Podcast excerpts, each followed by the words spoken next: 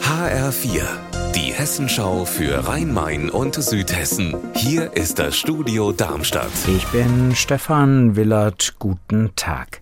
Die Erfinder der elektronischen Musik kommen zum Teil aus Frankfurt. Und hier gibt's auch das erste Museum für die sogenannte Technomusik, das MOMEM. Das wird jetzt ein Jahr alt und eigentlich sollte heute Abend die große Jubiläumsparty steigen, aber die musste verschoben werden. HR-Reporterin Hanna Immich in Frankfurt. Die Veranstalter haben da etwas nicht bedacht, oder? Das hängt mit dem Tanzverbot über die sogenannten stillen Tage an Ostern zusammen. Traditionell darf man ja an Karfreitag keine öffentliche Party mit lauter Musik und Tanz machen. Aber in manchen Bundesländern, und dazu zählt eben auch Hessen, da gilt das Tanzverbot sogar schon heute am Gründonnerstag.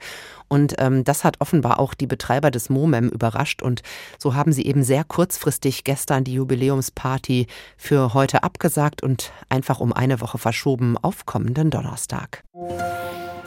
Eine junge Frau aus Somalia wird bei einer Genitalverstümmelung schwer verletzt. Sie flieht. Und jetzt ist sie in Darmstadt, in der Abschiebeeinrichtung der JVA in Eberstadt. Weil sie nämlich über Rumänien hierher geflohen ist, muss sie jetzt auch nach Rumänien wieder zurück. Dublin-Verfahren nennt das die EU.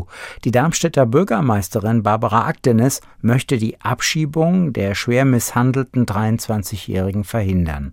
HR-Reporterin Petra Demand hat heute Mittag die Darmstädter Bürgermeisterin gefragt, warum sie sich für die Somalierin einsetzt.